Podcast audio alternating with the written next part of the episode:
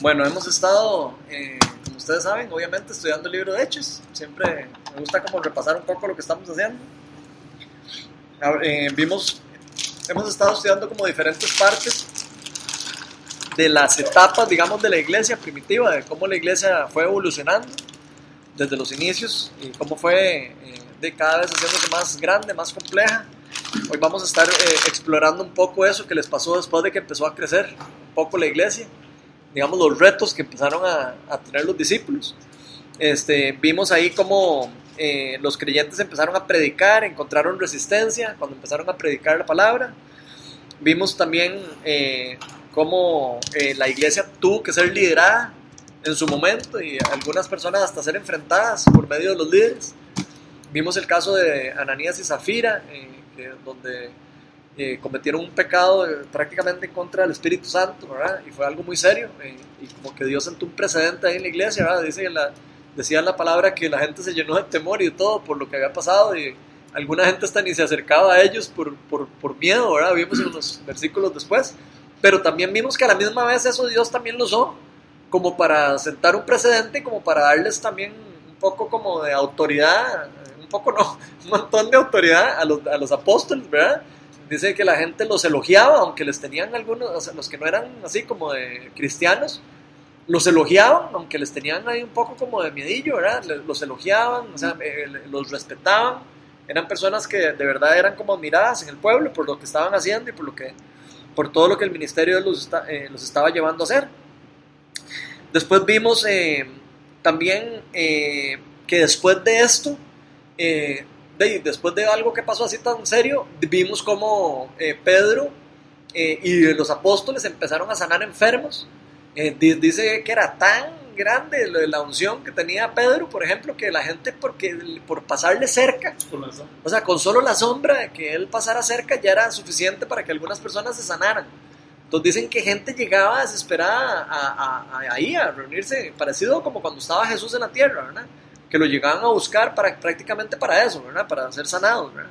Entonces eso es muy interesante y, y hablamos la semana pasada de que de por qué Pedro es tan empoderado, ¿verdad? Y todo eso fue lo que estuvimos hablando la semana, la semana pasada, las- antes de la semana, sí, la antepasada, porque la Semana Santa no nos reunimos, pero eso fue lo que estuvimos hablando. Y vimos eh, cómo esto empezó a llenar de envidia a los, a los fariseos y a los saduceos. Ahí decía la palabra que estudiamos la semana pasada, de que, de que se llenaron de envidia. Fariseos y qué? Y saduceos. Saduceos. Sí, los saduceos son los que no creen, eh, son una parte, digamos, de la religión judía de los que no creen en la resurrección de los muertos. Los fariseos sí. Entonces, la mayoría del Sanedrín, eh, que son los que lideran todo esto de los judíos, ¿verdad? La mayoría eran saduceos. Entonces, siempre, vamos a ver a lo largo del libro de los Hechos que eh, obviamente los discípulos se aprovechan un poco de eso eh, cuando los llaman a los saduceos y los ponen a enfrentarse a ellos porque obviamente saben que los fariseos creen en la resurrección de los muertos y los saduceos no. Entonces, de, alguna manera, ellos usan eso a la hora de predicar al frente de ellos. ¿verdad? Eso lo vamos a ir viendo, pero eso lo vamos a ver más adelante. Eso pasa más adelante, cuando ya, eh, tal vez lo vamos a ver cuando, cuando ya ah, encarcelan a Pablo, eh, que lo vamos a ver más adelante en el libro de Hechos y cuando ya está a punto de que lo van a mandar a Roma y todo. Pero eso es más adelante en el libro. Por ahora estamos, eh, estamos viendo ahí que la iglesia empezó a crecer de número en comunidad y empezaron a salir diferentes necesidades, por supuesto. Vimos como al principio todos se compartían todas las cosas y todo, pero ahí la, la- la iglesia empezó a crecer, empezó a crecer, empezó a crecer. ¿Y qué creen que empezó a pasar? Empezó a haber necesidad y empezó a haber eh, de, de- de- eh, personas que estaban siendo desatendidas y todo. Y eso es lo que vamos a empezar, lo que vamos a ver hoy. Entonces vamos a ver qué interesante, que creo que nos sirve mucho para, para traerlo al- hoy a la iglesia de hoy, ¿verdad? Que es más, más eh, digamos, eh, más digamos, se podría asemejar más a un crecimiento de una iglesia grande, ¿verdad? Donde ya en teoría una, ya hay varias iglesias en, en el mundo, ¿verdad? Eh, plantadas y ya hay necesidad eh, de sobra en, el, en el mundo, ¿verdad? Entonces creo que se acopla mucho a lo que, a lo que estamos viviendo en, estos, en estas fechas. ¿Quién quiere leerlo? Estamos, vamos a estar en Hechos 6 del 1 al 7, nada más. ¿Quién lo quiere leer? Elección de los, de los siete.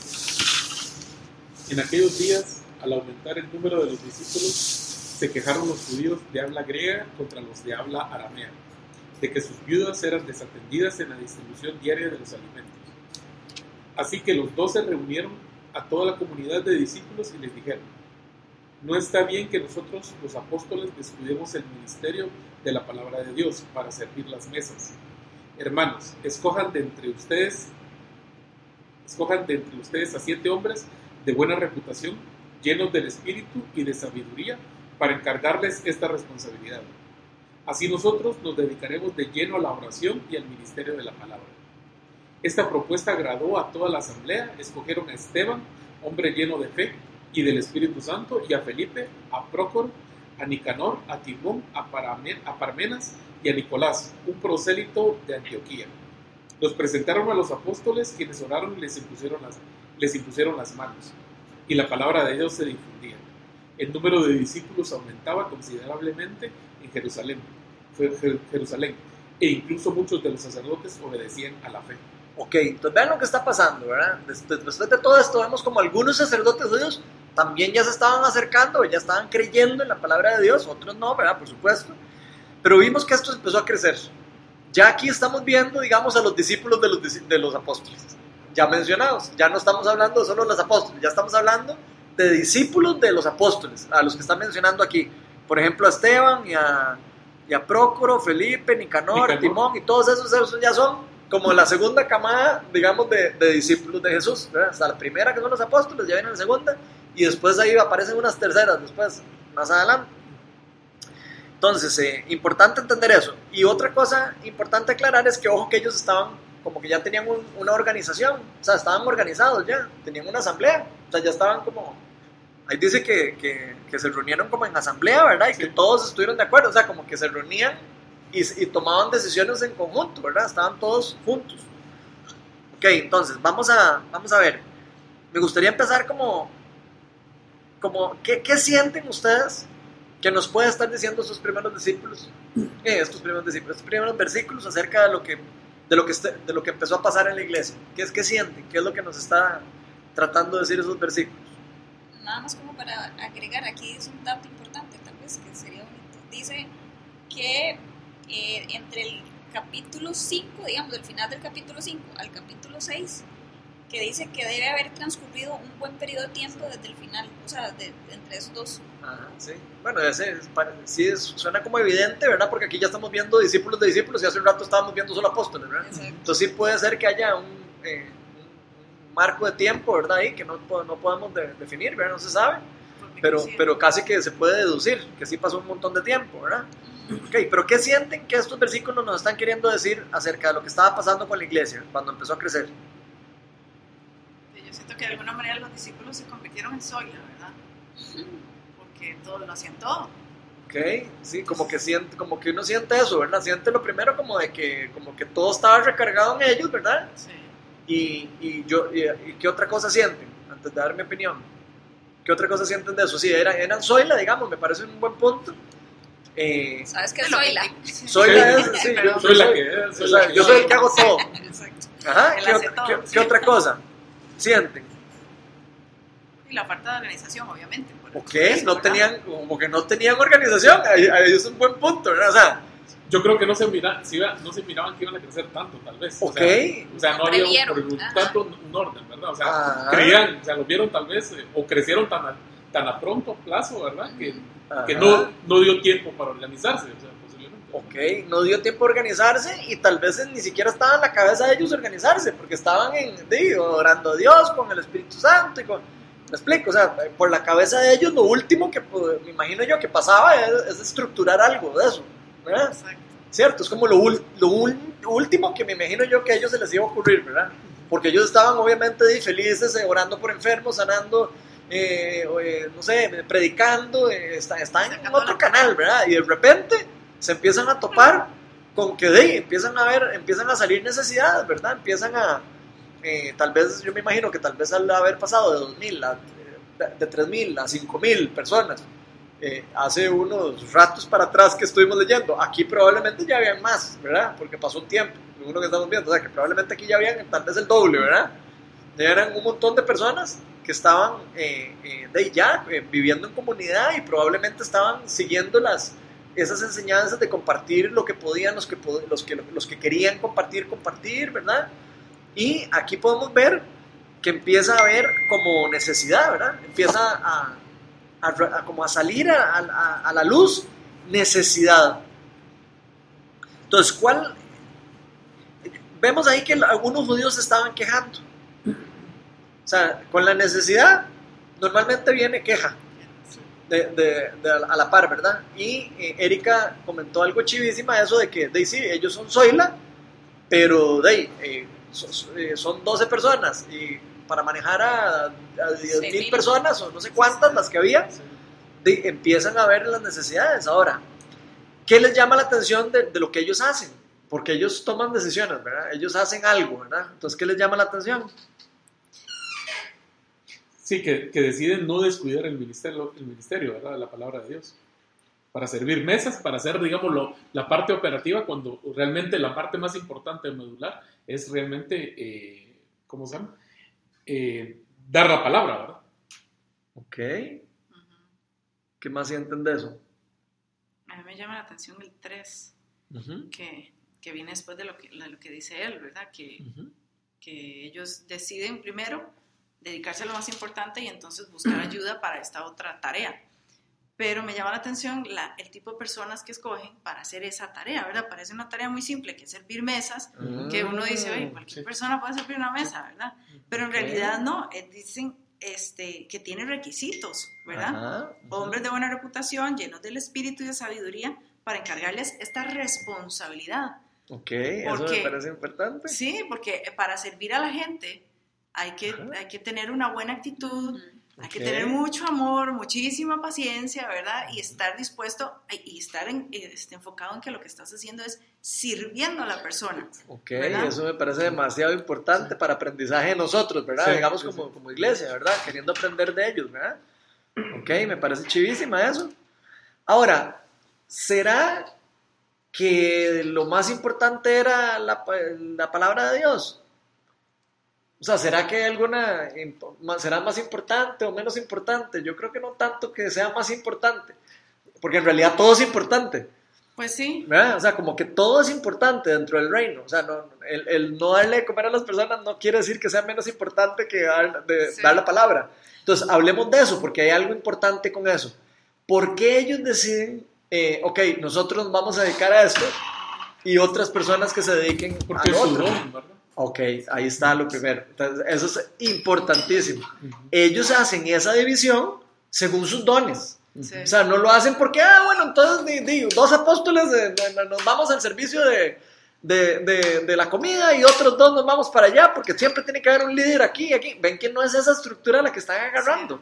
Interesantemente, ellos están agarrando una estructura de que, ok, nosotros tenemos la- la- la- el don de, de enseñanza, ok, nosotros nos dedicamos a la enseñanza. Ustedes tienen el don de servicio, ok, el don de servicio, entonces escojamos a personas que sean llenas del Espíritu Santo, que tengan obviamente probablemente el don de servicio, ¿verdad? Que sean fieles, que sean sirvientes, que sean humildes, que sean sabios, ¿verdad? ¿Por qué creen que tienen que tener esas cualidades esas personas? porque es el trato con, las- con, con los demás, ¿verdad? Es- era lo que, lo, que, lo que decíamos. Yo creo también que es parte de, los, de, de las, eh, ¿cómo se llama? De las características que, que les corresponden a ellos como discípulos también, que aparte de que es, un es el don de ellos, también el, el- el requisito de su puesto Ajá. es muy específico Ok. también. ¿verdad? Porque no es cualquiera el que se puede poner a enseñar. Entonces, y Eh. ellos que caminaron con Jesús, que sabían, Exacto. conocían la palabra, o sea, ¿verdad? eran como los más aptos también. Para, entonces es, una, es un complemento, creo yo. Ajá, sí. Eran los más aptos para eso y también tenían el don para, para ejecutarlo, como Ajá. decir, este, tengo el don y tengo la habilidad y tengo los estudios porque he desarrollado ese don Ajá. y entonces ahora vengo a ponerlo al servicio en esa área. Qué chiva. Y, y ahí lo vamos a ver más adelante porque, o sea, tal vez no lo dice bíblicamente, pero lo podemos eh, deducir que ellos compartían ese don. O sea, ellos enseñaban y ellos se dedicaban a enseñarle a esas personas que estaban sirviendo. O sea, ellos estaban discipulando a, la- a esas personas. No era que nada más, ah, ok, bueno, entonces nosotros digamos esto y ustedes van a ver qué hacen con eso. No. Ahí nos vamos a dar más adelante cuenta quién es Esteban, por ejemplo, el que, a uno de los que escogen para esto, ¿verdad? Uno- son personas llenas del Espíritu Santo y personas que, que aprendieron montones, que fueron discipulados por los discípulos y que tenían eh, unción del Espíritu Santo eh, súper poderosa también. Entonces, vamos, va- eso es lo que vamos a ir viendo y es demasiado lindo. Ahora, yo creo que esa parte de la sabiduría y de- de- De la de- reputación. del trato de las personas y todo es muy importante, porque, primero, porque había queja, ¿verdad? Entonces, para tratar con personas que se están quejando, uno- creo que hay que, te- hay que ser como muy ecuánime, ¿verdad? Uno no puede estar ni yéndose para un lado ni yéndose para el otro. Entonces yo creo que me, me llama- a mí me llama mucho la atención eso como de que sí, tienen que ser personas sabias porque me imagino que si no, por ejemplo, sí, y, y interesante ponen a personas de habla griega a, a eso, que eran parte de los que se estaban quejando. Eso es otra cosa que me llama la atención a mí. Eso no lo vi. Eh, estoy casi seguro que en algún lado lo leí. Pero no estoy seguro si aquí lo dice. No sé si lo leí en un comentario bíblico.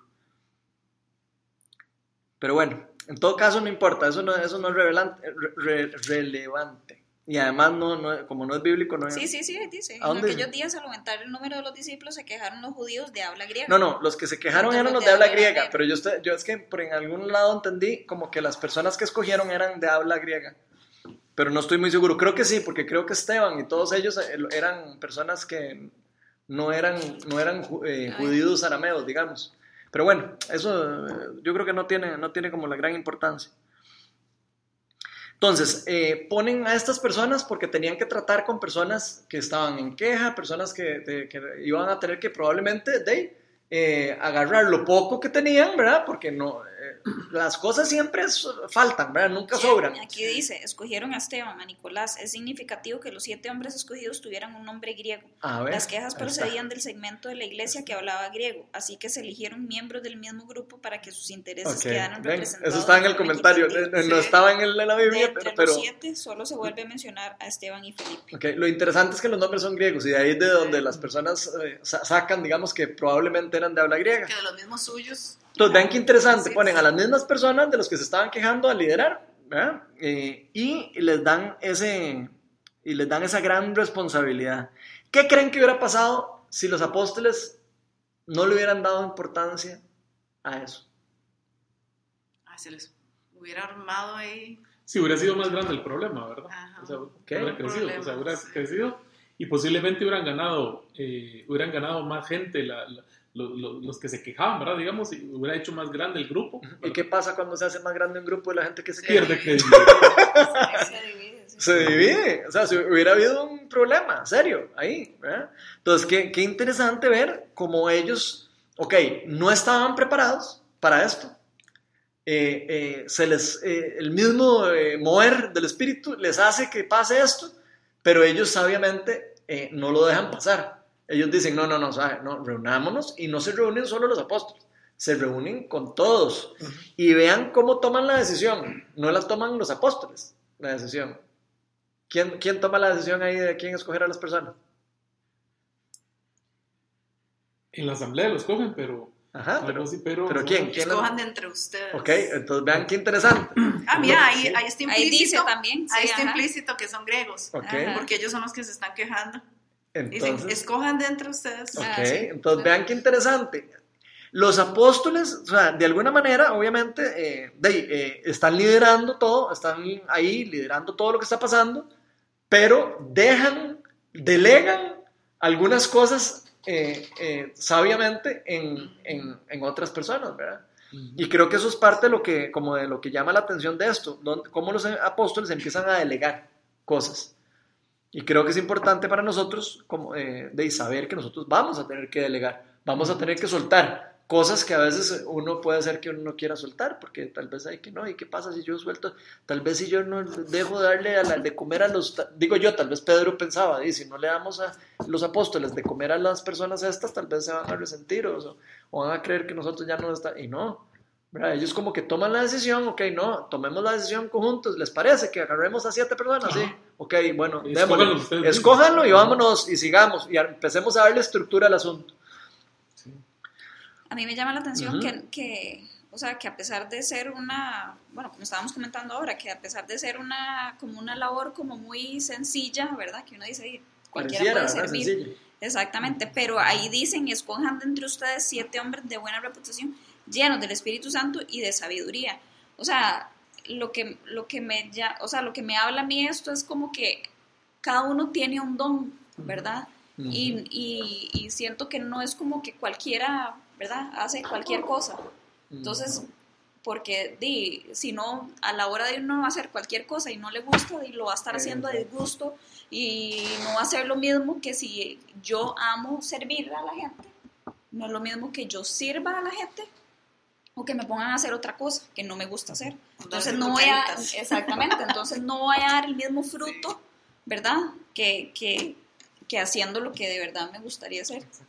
Entonces sí, sí, sí veo como, como que, como definitivamente uno debería como de probar en qué es lo que a uno le gusta servir, como para Obvio. ver que, en qué parte, ¿verdad? En qué parte Sí. puede Yo creo que hacerlo vuelvo otra manera. vez, yo creo que de la mano, en dónde te gusta servir y en dónde sos bueno sirviendo porque es tu don, Exacto. ¿verdad?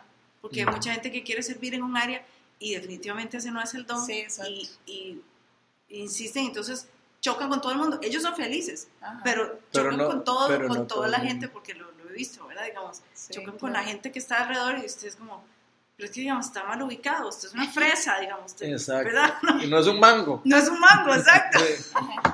Ok, Sí, a mí me llama demasiado la atención porque esto es demasiado importante para la iglesia, porque la iglesia es un montón de miembros y todos son importantes. Ninguno es más, menos importante que otro. Eso lo vamos a ver ahora al final. Vamos a cerrar con eso, que es- es- vamos a cerrar con ese, con esa, eh, con esa explicación específica. Pero me gustaría como que revolvamos un poquito más y que aprendamos de, a- que, que tratemos de aprender más. ¿Qué le podemos sacar hacia, para nosotros, para hoy como iglesia, digamos? Si quisiéramos nosotros de verdad desarrollar iglesia, ¿Qué, qué podemos aprender de, de cómo ellos solucionaron eso o lo que les estaba pasando? Por ejemplo, se me ocurre que en una iglesia el pastor no lo puede hacer todo. Vos, vos Sí. lo estabas diciendo, los apóstoles no lo pueden hacer. Poniéndolo en, en- en equivalencia, el pastor no jamás podría hacer todo solo. Es imposible. Y hay. Y hay congregaciones así. que son así. Iglesias así, que el pastor es el que predica y el pastor es el que eh, eh, da la alabanza y el pastor Soy es la- el que... Sí, el que ora por todo el mundo, es el primero que llega y es el último que, Que se, se va, va. y no tiene vida y la pobre familia está agotada y los chiquitos también esperan dormidos Sí. en la banca porque también... Sí, claro. Sí, sí, Ujú. sí. Eso es muy importante. Y me gusta mucho, digamos, el ejemplo porque de lo que hacen y cómo deciden actuar y todo, porque no es un asunto eh, espiritual y místico, ¿verdad? O sea, no es así como, bueno, vamos a orar a ver qué nos dice. No, o sea, digamos, el Señor nos dio mente, vamos a pensar en una solución entre todos, ¿verdad? Entre es algo muy práctico. No es como, hay cosas que sí hay que orar, ¿verdad? Y pedirle al Señor dirección y todo como... Y no digo que no es que haya, no haya que orar para eso, pero digamos, es más práctico, ¿verdad? Más de Sí, es más de pensar, actuar. Sí, son de- Exacto. hay decisiones que son prácticas y, y que no hay que darle tanta vara. O sea, ok, Exacto. hace falta esto de ahí, ponga. Sí. Entonces estoy de acuerdo con vos en eso, me parece súper importante. ¿Quieres Hay algo- algo, César? No, está, no, está, sí estoy de acuerdo. A mí hay algo que, me, que me, también me llama la atención que podemos aprender negativo de ellos. Ujú. Que yo siento que de alguna manera también estas personas se estaban quejando y tal vez no estaban ellos haciendo nada. ¿Verdad? Se estaban quejando de que mis viudas no están siendo eh, alimentadas y eh, estarán, estaban, digo, me pregunto, ¿estaban ellos Sirviendo. diezmando y estaban ellos sirviendo y estaban ellos participando y estaban ellos, Bueno, digo, para estarse quejando y quejando y quejando también de eso? Porque podría ser que no, ¿verdad? Sí. Entonces creo que eso como para aprendizaje para nosotros también, ¿verdad? O sea, que, que- ta- o sea, como cuidar nuestro corazón de llegar a exigir, a exigir que todas mis necesidades sean llenas en, en, en una iglesia, porque probablemente va a ser difícil que todas mis necesidades sean llenas en Sí, mi iglesia y tras de eso que yo lo exija, ¿verdad? Sí. O sea, sí, que, creo que si, si hay un mismo espíritu entre todos los de, de la iglesia y hay esta unión eh, lindísima de poder dividirse los dones y todo, obviamente sería mucho más sencillo y más fácil para que todo el mundo esté caminando en el espíritu y caminando lo que le gusta hacer y caminando en donde se siente pleno, donde se siente lleno, donde... y no va a estar caminando haciendo las cosas porque qué pereza, me pusieron a servir los vasos de la... Y, a mí no me gusta servir, y, de no sé, hay gente que puede ser que no le gusta servir y, y, y lo pongan a servir, ¿verdad? O a veces también por, por, querer caer bien. O, O por querer no caerle bien al pastor o caerle bien a no sé Sí. quién, o por compromiso, es decir, se compromete uno y después de, en realidad, Sí. pucha, la verdad no le había dicho, mejor me quito. Sí. Vieras que, Ok. bueno, yo quería compartir algo. Ujú, dale, Hace un dale. tiempo estuve eh, pensando en algo muy lógico y me sorprendió, es, es vacilón, porque me sorprendió que me sorprendiera algo tan obvio, algo tan, tan obvio, digamos. Este, he escuchado muchas veces a través de los años quejas de la iglesia. Incluso yo me he quejado contra una iglesia y decir, este, no, es que hay esto, no es que aquí aquello, no es que esto, ¿verdad? Como los errores o las cosas que a uno le molestan, ¿verdad? Y, y, este, se nos olvidan varias cosas. La más importante y la más obvia, que fue la que me sorprendió, que me sorprendiera, este, fue que la iglesia está formada por seres humanos Mm. y somos seres imperfectos. Ujú. Nadie es perfecto. Entonces la iglesia no puede ser Perfecta. perfecta. Ese día fue como, Oh, wow. pero así como que dije, verdad, eh, justo en la cara. Y después dije yo, ay, pero o sea, hello, ¿verdad? Digamos, es tan obvio que después me dio risa. Digo yo, sí, pucha, uno como ser humano a veces se, se ciega tanto a lo que a mí me gusta, a lo que yo quiero, a mis derechos, a mí. ¿verdad? A mí, mí, Exacto. que se nos olvida, ¿verdad? Y entonces digo yo, pucha, ¿qué, qué derecho tiene uno a exigir, ¿verdad? Porque cae uno en el juicio, ¿verdad? En estar juzgando, ¿qué derecho tiene uno a exigir perfección de los demás y usted qué está dando?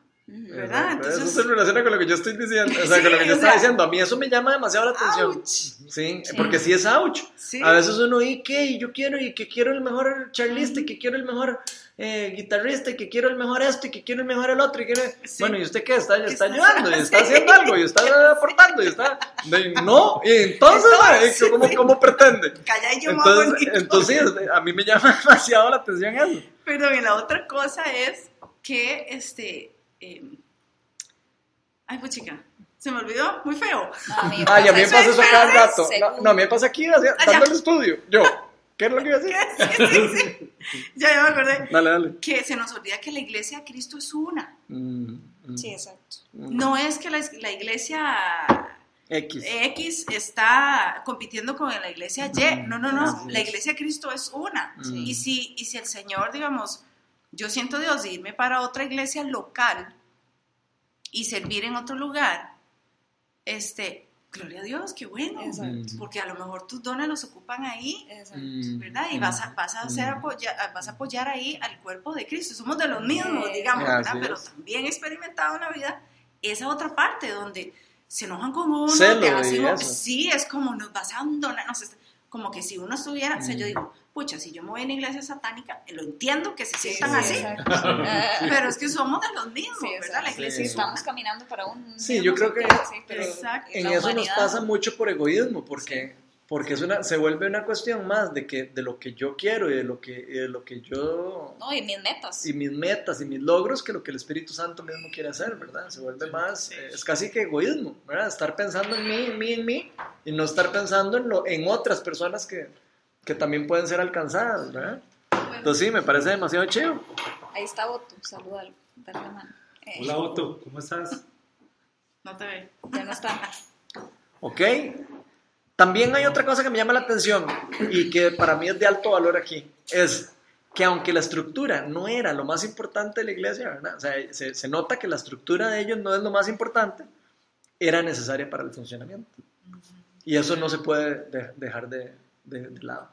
Nosotros eh, en, en Viña Guásima siempre decimos como que la estructura está de segundo, de segundo lugar. Primero está el Espíritu Santo y después está la estructura.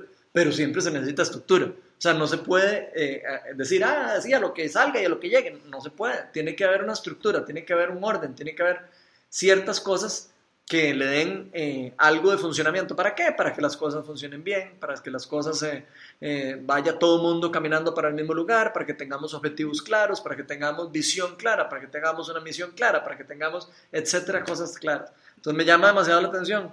Estamos Y- en 5. En el El 6, seis. el 6 del 1 al 7. A mí una parte, ¿verdad? Digamos, yo, yo lo estaba como pensando un poco. Y yo, yo digo, ¿verdad? Bueno, ¿qué es, ¿qué es un problema, digamos, de que, bueno, se está desentendiendo un grupo, ¿verdad?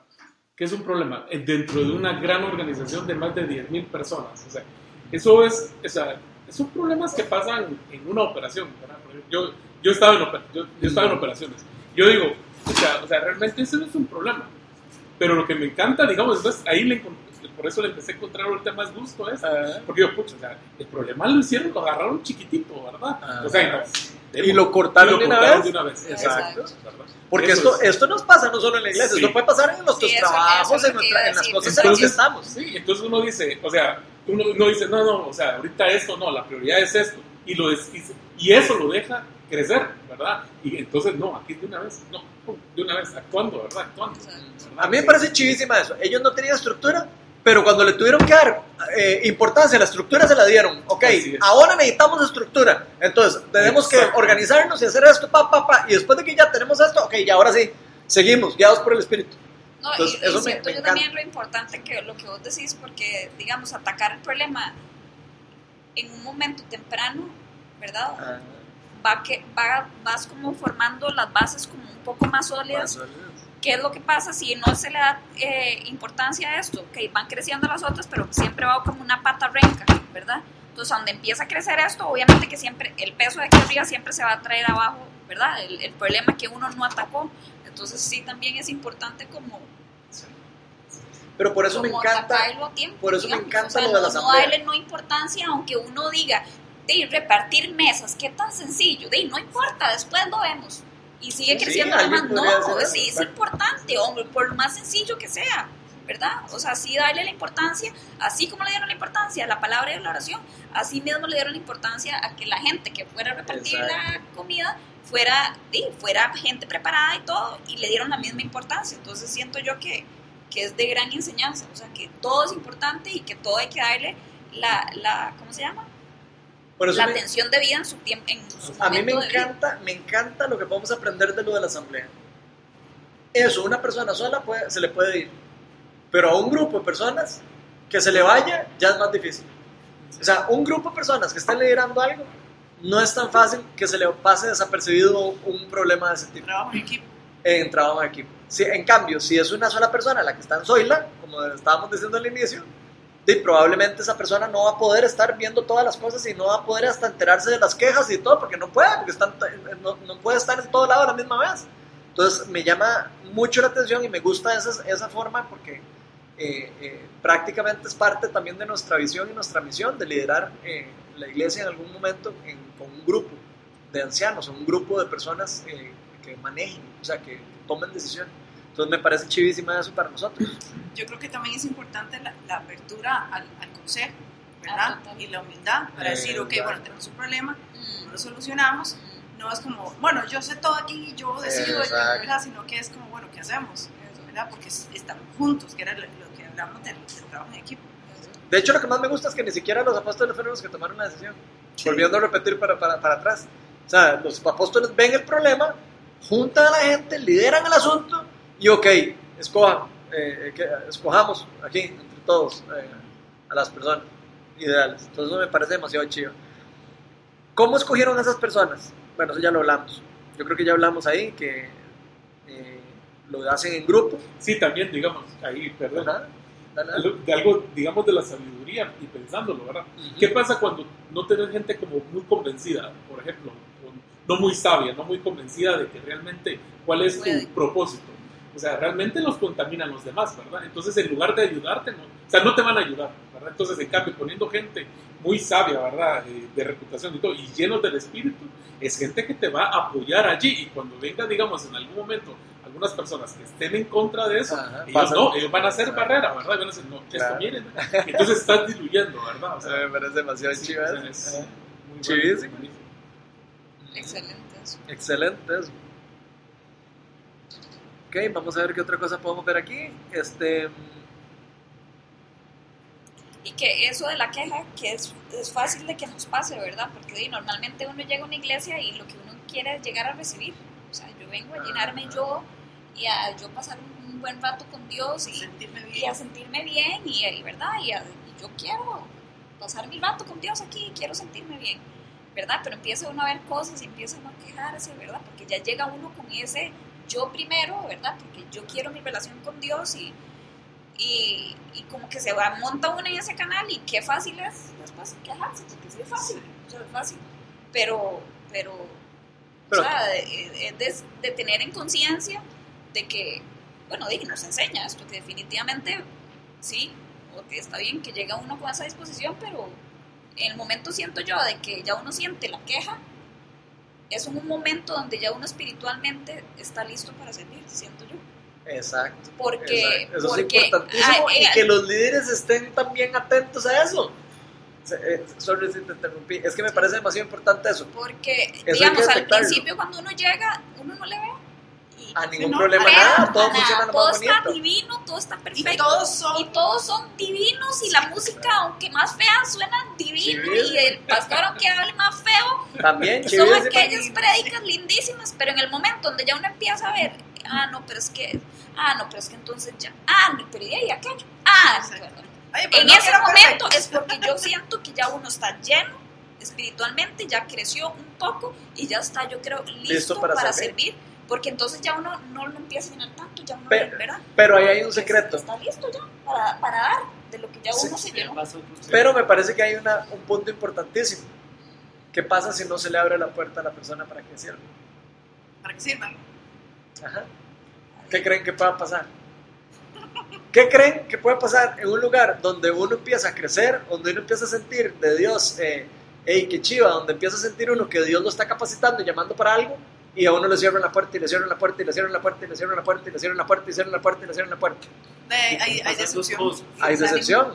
Y desánimo, Ok. sí. Entonces yo creo que Decepción, ¿verdad? O que la persona simplemente se, se apachurre, se tire y se quede ahí. Simplemente la puerta, comprender que la puerta no es esa, ¿verdad? No va a ser ahí, va a ser en otro, la puerta va a estar en otro lado, o sea, la que se va a abrir. Pero me parece sí hay madurez, ¿verdad? Ok, Pero qué chiva que los líderes estén siempre viendo ese potencial y, ese, y esas ganas de las personas y ayudarle a cada una de las personas que están en eso a descubrir cuál es su verdadero don.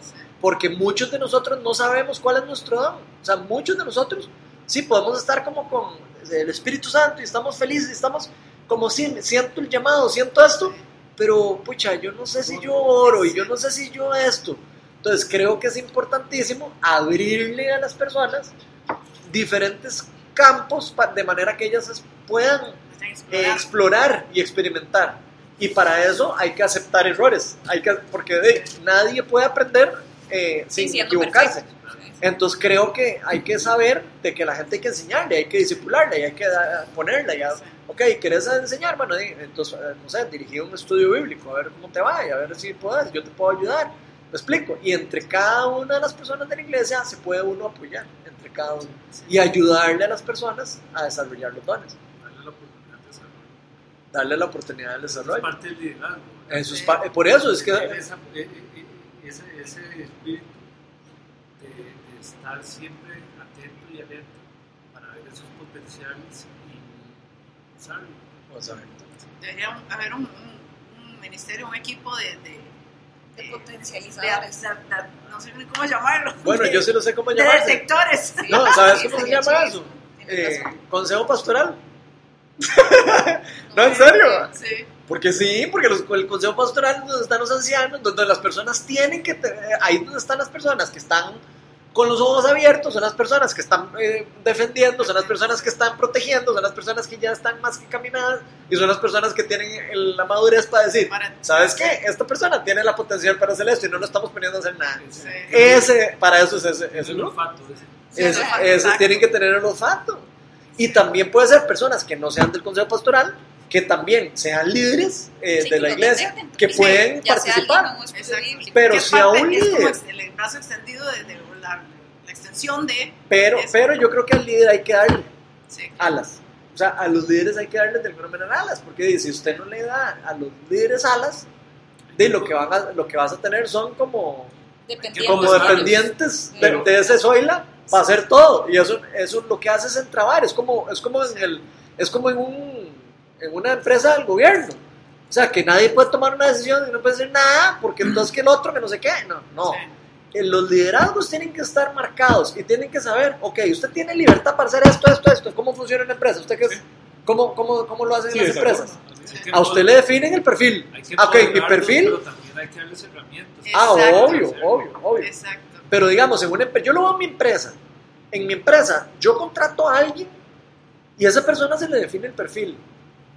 O sea, si usted no le define el perfil de esa persona, va a estar Sí. como un robot ahí haciendo, no va a saber ni hasta si tiene que preguntar para hacer esto. tiene- ¿Para dónde usted le dice, bueno, de aquí para acá usted puede tomar la decisión solo, de aquí para acá usted tiene que... Si usted le marca la cancha bien a la gente, la gente funciona muy bien. El problema es cuando no está marcada la cancha. Sí, que nadie sepa para dónde Porque va. entonces nadie sabe para dónde va y nadie sabe quién hay que pedirle permiso y nadie sabe qué hacer. Entonces es un desorden. No, y para el líder, la persona que está en ese cargo y no sirve para nada, porque, no, Y- y- porque él está esperando que haga Ajá. ciertas cosas y no las está Pero no haciendo, adivinó. pero no sé. No, y la gente, la gente se va a quejar del líder porque cree que el líder, que el líder no está tomando decisiones y, y probablemente sí, creen que no está tomando decisiones, pero el líder no las está tomando porque tal vez no le dieron el, o no puede tomarlas. Sí, sí, no dónde está parado. Entonces es, es- creo que eso es, es- es como súper importante como para nosotros que estamos empezando algo nuevo, digamos, que chiva, como aprender de eso, ¿verdad? Para ir haciendo, ir construyendo con esas enseñanzas de, Eh, que nos están enseñando. Sin embargo, veo yo también que, que este, sí hay que darles alas, pero este, no, el líder, acordémonos que no es cualquiera, ¿verdad? Ah, Sino que no, tiene sus requisitos, ¿verdad? obviamente, sí. Específicos. Y este, otra cosa es que también requiere de firmeza, ¿verdad? De que uno sea firme, de, de orientar a la persona y ayudarla, digamos, a encontrar sus dones y todo eso. Pero algunas veces hay gente que necesita firmeza porque es cabezona, ¿verdad? Este, y entonces está, que no, que yo quiero hacer, no, que yo quiero hacer, que, que yo, Ok. sí, no, pero ya vimos que no es por ahí. Entonces, vamos a irnos por otro lado. Te sabes, hay que, el líder tiene que ser firme y decirle, no, lo siento mucho, pero no, por Sí, ahí no. ¿verdad? Inclusive el liderazgo tiene que ser situacional. Dependiendo de- del momento, uno asume ciertos roles de, de- de liderazgo de diferentes formas. En algunos casos va a tener que ser eh, rígido, firme, como lo decís. En otros casos pues, va a ser flexible y va a fomentar. Pero dependiendo de la situación, hay que asumir un rol de liderazgo que no siempre es- Sí, y yo creo que eso es importante también, el conocer la- el corazón de la persona, porque, digamos, yo puedo ser muy sensible, digamos, y ahí a esa persona cabezona le puedes hablar más duro y ella no importa, ella sigue para adelante, pero digamos, si yo soy sensible y a mí me hablan duro, Sí, Sí, te entonces a resentir. mí, Me resiente, me voy. exacto, Sí. caballo chuca, ¿verdad? me levanto Sí. y, y salgo ya. Entonces, hay que también saber, o sea, es Es eso y conocer, conocer el corazón de la persona, a ver de qué manera y puedes y llegar a lo mismo. Ah, Y, ¿verdad? Y, Yo lo que voy a decir en el caso de cuando alguien insiste en servir en un área en la que no tiene un don. Por ejemplo, si alguien está, tiene metido en la cabeza que quiere enseñarle a los niños, y ya lo intentó y ya le dieron entrenamiento y ya lo pero no, definitivamente no, no, no lo logra porque no, no tiene sí, un no. don para enseñar, Sí, ¿verdad? Porque enseñarle a niños no, es cualquiera. sí. Entonces hay que decirle a la persona, tenés que probar otra cosa. ¿verdad? Yo lo que voy a decir a la gente específica, cabezona, ¿verdad? La gente ¿verdad? Que insiste que ellos, su sueño siempre ha sido este, servir, porque es que así hablan, que yo lo he oído. Sí, sí. Mi sueño siempre ha sido este, XY. Dice, sí, mi amor, pero usted no tiene el don ni la habilidad para enseñar. Tal vez tiene el don para servir. Tal vez cada vez que hay una reunión, se pare. ¿Qué, qué necesitan? Agüita, ¿verdad? Usted le dice, mira, tenés un don de servicio. De de servicio. servicio. Yo sé que ese es su sueño, pero Qué chiva, qué chiva porque siempre es un tema sensible, ¿verdad? Es un tema sensible, pero creo yo que entre, entre más personas tengan los ojos abiertos, más fácil es poder eh, atacar esos problemas de una forma con, eh, como con más cuidado, ¿verdad? Y, y, como detectarlos, ¿verdad? Porque a veces puede uno no detectarlos, ¿verdad? Uno podría no detectarlos, tal vez lo que, lo que César puede detectar en una reunión, tal vez no lo detecto yo, o, o tal vez vos no, tal vez Erika detecta eh, algo de, tal vez las mujeres tienen su, su sexto sentido, digo yo, ¿eh? y detectan algunas cosas que los hombres no, ¿eh? los hombres somos a veces más secos y más, y más raros, a veces, las mujeres son como más sensibles y más delicadas, y creo que, que, todo eso es válido, ¿verdad? Para, para ayudar y para aportar a todo eso, ¿verdad? Entonces me parece demasiado chido. ¿Qué otra cosa les, les llama la atención? La otra, la, eh, digamos, la hay una parte aquí, ¿verdad? Dice, hermanos, escojan entre ustedes a siete hombres. O sea, con eso también ellos están logrando. Primero le están dando, eh, no, hagan, o sea, elijan ustedes. ¿Por qué? Porque les están dando no solo la, digamos, el, para que ellos tomen esa decisión, no o sea, si a mí me dicen, no, elíjalo entre ustedes, Pucho, o sea, bueno, va a ser mi decisión. Ah, mi responsabilidad. O sea, Por eso, va a ser es- mi- entonces, ellos son muy sabios, ¿verdad? Por eso, muy sabios. por eso, ¿sí? No, le dieron la responsabilidad. Los están empoderando, eso es lo que siento yo. Exacto. Eso, eso me encanta, ¿verdad? A mí me encanta eso del empoderamiento. Yo soy fiel creyente del empoderamiento. ¿Qué sonó? Ah, qué Ah. susto, pensé que eras vos, man, que estabas participando. Ya, ya nos íbamos a callar todos por oír tu comentario. Pero si quieres participar, bienvenido. Ok, ya se me olvidó lo que estaba diciendo. El empoderamiento. Ah, que me encanta eso del empoderamiento porque siento que eh, el empoderamiento es muy importante en la iglesia en general. ¿Por qué? Porque las personas necesitan ser empoderadas. Y ser empoderadas por el Espíritu Santo, no, son- no por el pastor, no, no, por el Espíritu Santo. Venga, y, y me encanta la forma en cómo ellos imponen manos sobre ellos y los, y los empoderan para hacerlo. O sea, no es nada más como que, ay, sí, venga, escojamos, ¿ven qué? Ok, bueno, ya, mañana lo reci- No, vengan y todos vamos a orar para que tengan sabiduría, para que tengan poder y para que tengan discernimiento para hacer esto. ¿verdad? Eso me encanta. Me parece que ese es el empoderamiento que nos están enseñando nosotros a hacer. Entonces creo que nosotros deberíamos de agarrar eso para los líderes. Cuando nosotros escojamos líderes deberíamos de y ponerle manos y decir, ok, entre todos oremos para que esta persona sea la- el líder adecuado para esto y es la persona escogida por Dios también por esto y para esto. Creo que sería demasiado lindo. Para que no sea no solo también nosotros, sino también que sea la persona empoderada por el Espíritu Santo. ¿Qué piensan de eso? Ok, bueno, y ya para terminar, a mí me llama mucho la atención eso de que también eso de la imposición de manos, ahora que estaba hablando, no, no, no es que eso es nuevo, eso, eso viene del Antiguo Testamento, eso no es algo del Nuevo Testamento, ni es algo de solo porque el Espíritu Santo descendió que ponían manos. Entonces se los cuento para que lo sepan, porque era una tradición judía. Eh, si no los vamos a leer aquí los versículos, pero ahí pueden después apuntarlos si los quieren. En Números 27, 23 y en Deuteronomio 34, 9 hay ejemplos de cuando Moisés pone manos sobre, sobre líderes para que hagan algo, algo. Entonces, eso es una tradición judía que ya venía, obviamente, empoderado, obviamente, eh, eh, con todo el espíritu de que sea empoderado por Dios y para que la persona sea, eh, como dijiste vos, de que la persona diga, y pues ya me están poniendo a hacer esto, yo tengo que es una responsabilidad también, ¿verdad? Es como, una, es como un simbolismo también de lo, de lo que está pasando, ¿verdad? De lo que se está pasando de, una, de un líder a otra persona, ¿verdad? Ok, se te va a pasar este, este, este encargo, se te va a dar este, en, en, eh, este campo y esto es algo importante, es, es algo importante de que si no funciona eso, de, no funciona la iglesia, así de sencillo. Y es algo que pasa porque, digamos, ¿cómo cuesta eh, que la gente se comprometa? ¿Verdad? Y siento yo que es parte de que nos está haciendo falta entonces esto, de empoderar. Obvio, obvio que ¿verdad? eso es lo que Porque por más sencillo, digamos, tal vez no sos el líder, y, y- y- pero estás de subordinado, pero te necesitamos tanto como el líder, ¿verdad? Porque si el día, de, el, domi- el día que hay que hacer algo, no apareces, de, ¿verdad? O sea, anda todo el mundo con la pata blanca porque no está la persona que se necesita, ¿verdad? Entonces, ¿qué, qué bueno sería darle la misma importancia que se le da al líder al subordinado, para Ah, que ese subordinado sea igual de comprometido que el líder. Sí, y no solo eso, sino que el líder tiene la responsabilidad de pasar su don a la persona que tiene abajo. O sea, eso es importantísimo. Si una persona en un ministerio no pasa el don a, los, a las personas que está abajo, ese ministerio muere tarde o temprano. Así, destinado a la muerte. Eso es como en, un- en una oficina, tener a un jefe de un departamento y que nadie sepa lo que el jefe hace y de repente ese jefe se enferma o lo que y colapsa la oficina. Eso no puede pasar ni en una empresa ni en una iglesia. Entonces, eh, creo que eso es súper importante. y parte de eso es eh, también el egoísmo que se infiltra a veces en la iglesia, porque a veces las personas, digamos, yo tengo un don de enseñanza o tengo un don de sanidad o lo que sea, y a veces me lo quiero dejar para mí.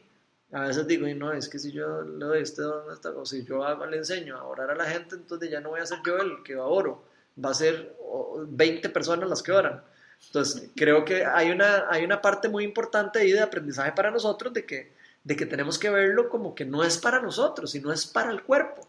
Y, la- y lo que es para el cuerpo, o sea, los dones espirituales, todos, el de enseñanza, el de profecía, el de lenguas, el de El de discernimiento, el de, el de sabiduría, el de servicio, todos tienen una sola función y es servirle al cuerpo de Cristo, servirle al cuerpo, servirle a la iglesia. Entonces eso es lo primero que hay que entender, que cuando uno recibe un don es para dar. John Wimber decía que lo que uno, eh, lo que uno da, que el don incrementa más, más bien, cuando uno lo da. Cuando uno se lo deja, eh, el, el, eh, no, es lo mismo, no, hay es lo mismo. pecado, entonces el don Porque no hay, porque hay una un parte egoísta el de uno que no está permitiendo el reino crecer. Y el reino es para que crezca. Dios nos mandó a crecer el reino, no a que nos juntemos los cinco más galletas y nos quedemos ahí. No, no, así no es. Es más bien al revés. Enseñémosle a otras personas y ojalá y esas personas vayan y después y, salgan. No se queden para siempre en la iglesia, porque tampoco la iglesia es para quedarse. o sea, eh, ¿de qué nos sirve a nosotros, por ejemplo? Voy a poner un ejemplo. ¿De qué nos sirve a nosotros llenar este salón todos los martes de así, de 200 personas, si afuera de aquí de los Reyes no conocen que nosotros estamos aquí? ¿De qué nos sirve reunirnos aquí una vez al mes? Si aquí nadie en la Guásima conoce que nosotros nos reunimos aquí. Eso no sirve de nada. O sea, po- podrá servir como un club social para, ir, para, así, para vernos, así, todos, y, ay, qué lindo. Pero eso no es para lo que Dios nos llamó a hacer iglesia. Dios nos llamó a hacer iglesia para qué? Para ir y predicar la palabra, para ir y sanar a los enfermos, para ir y, se- y liberar a los, endemoniados, a los endemoniados. Y los endemoniados normalmente no están aquí encerrados en una iglesia, están afuera de la iglesia. Y las personas necesitadas están fuera de la iglesia.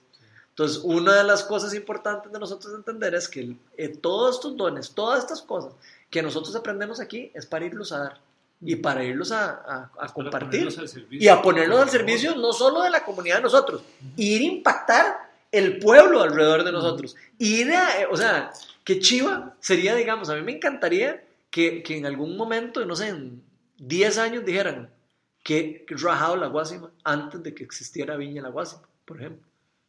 O sea, que la gente del pueblo dijera, o sea, es que es otra, es otro, es otra cosa. O sea, antes y después de eso, o sea, eso ahora impactó este lugar. Eso sería chivísima, ¿o no sería chivísimo? Sí, claro. que, que- que pudiéramos de verdad impactar a, a la gente de afuera y, a- y ayudar así en repartición de alimentos, eh, eh, recoger cosas y eh, lo que podamos. Obviamente no se puede tal vez en, en todo, pero sí se puede empezar con cositas y empezar con pequeños y, y esas cosas van creciendo. Cuando se da un uno cuenta, está con un ministerio grandísimo de, de- de ayudar a los pobres, de ayudar a los, de orar por los enfermos y está en una, en una cosa demasiado linda, esa semilla fértil, que ese semillero se pueda Expander. expandir, se pueda regar, se pueda llevar a otros lugares. Exacto, entonces eso me parece demasiado chiva. Y ya para cerrar, porque ya son las 8, ya vamos a ver el partido y ya Otto debe estarlo viendo ahí en la casa, diga la verdad, Otto. Estoy bien pegado, pero te Pero no ha empezado. Ok, bueno, entonces ya para que puedas también poner el partido, voy a cerrar nada más con, una, con un comentario, porque empezamos con que qué era más importante, si el ministerio palabra o si eh, repartir los alimentos. Y yo creo que la palabra es clara en que no, en que todo es igual, es igual de importante. Entonces vamos a cerrar con 1 Corintios 12. Es larguísimo. Entonces voy a leerlo y cada uno se lo lleva para la casa y medita en la casa. ¿Ok? Pero vean lo que dice Corintios 12. Dice, en cuanto a los dones espirituales, que es lo que estamos hablando, ¿verdad?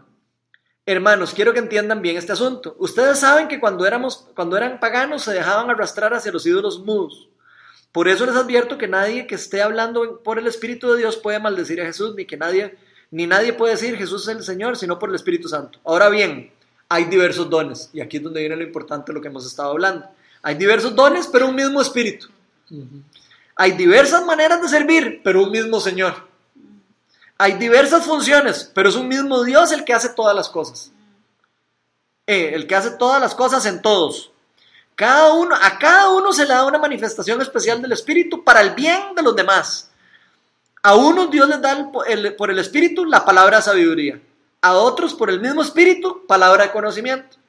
A otros fe por medio del mismo Espíritu. A otros por el mismo Espíritu dones para sanar enfermos.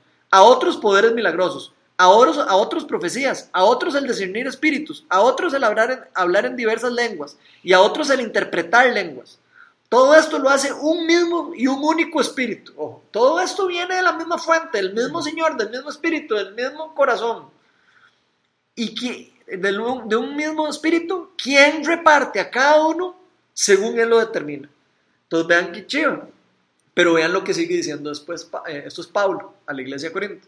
De hecho, aunque el cuerpo es uno solo, pensando el cuerpo como el cuerpo de la iglesia o el cuerpo de Cristo, tiene muchos miembros.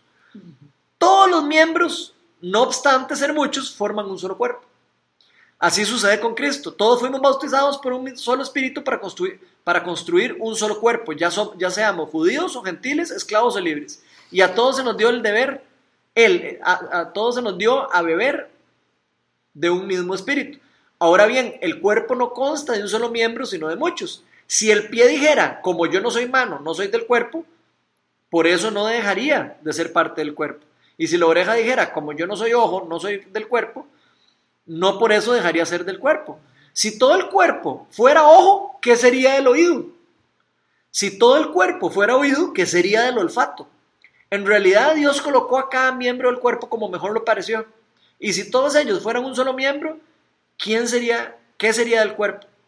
Lo cierto es que hay muchos miembros, pero el cuerpo es uno solo. El ojo no le puede decir a esta mano, no te necesito. Ni la cabeza puede decirle a los pies, no los necesito. Al contrario, los miembros del cuerpo que parecen más débiles son indispensables. Y a los que nos parecen menos honrosos los tratamos con honra especial.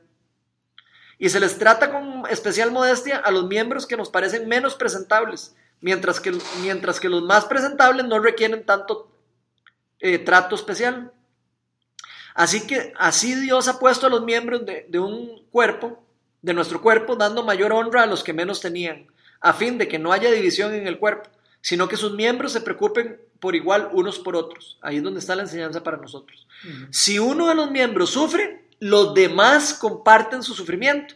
Y si uno de ellos recibe honor, los demás se alegran con él. O sea, todo lo que pasa en una iglesia, todo lo que pasa en el cuerpo de Cristo, es porque todo el cuerpo lo está ah, ayudando a que, for- a que, a que ocurra. No porque una persona o dos personas lo están haciendo, es porque todo el mundo está ayudando a que eso pase. Y eso es demasiado importante.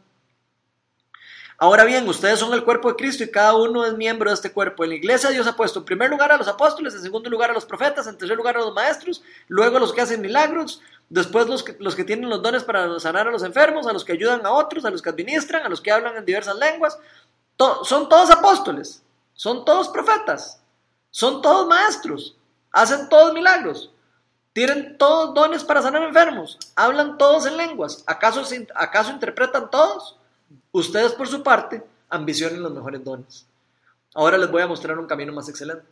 Y sigue el, el el el- todo el capítulo del amor, donde es muy importante para la iglesia. Entonces quiero cerrar con esto para, para ya cerrar. Y tal vez podemos eh, reflexionar en la casa de nosotros este, este capítulo 12 de Corintios, porque creo que hay que leerlo y entenderlo y volverlo a leer y entenderlo y volverlo a leer y entenderlo y volverlo a leer y pedirle a Dios que me explique porque a veces no entendemos. Donde nosotros no somos los más importantes, seamos quien seamos. Todos somos igual de importantes. Nadie es más importante en la iglesia, ni el pastor, ni el guitarrista, ni el, el- ni el que da más diezmo, ni el que da menos diezmo. ¿verdad? No hay nadie más importante en la iglesia. Todos somos importantes y todos somos miembros del cuerpo.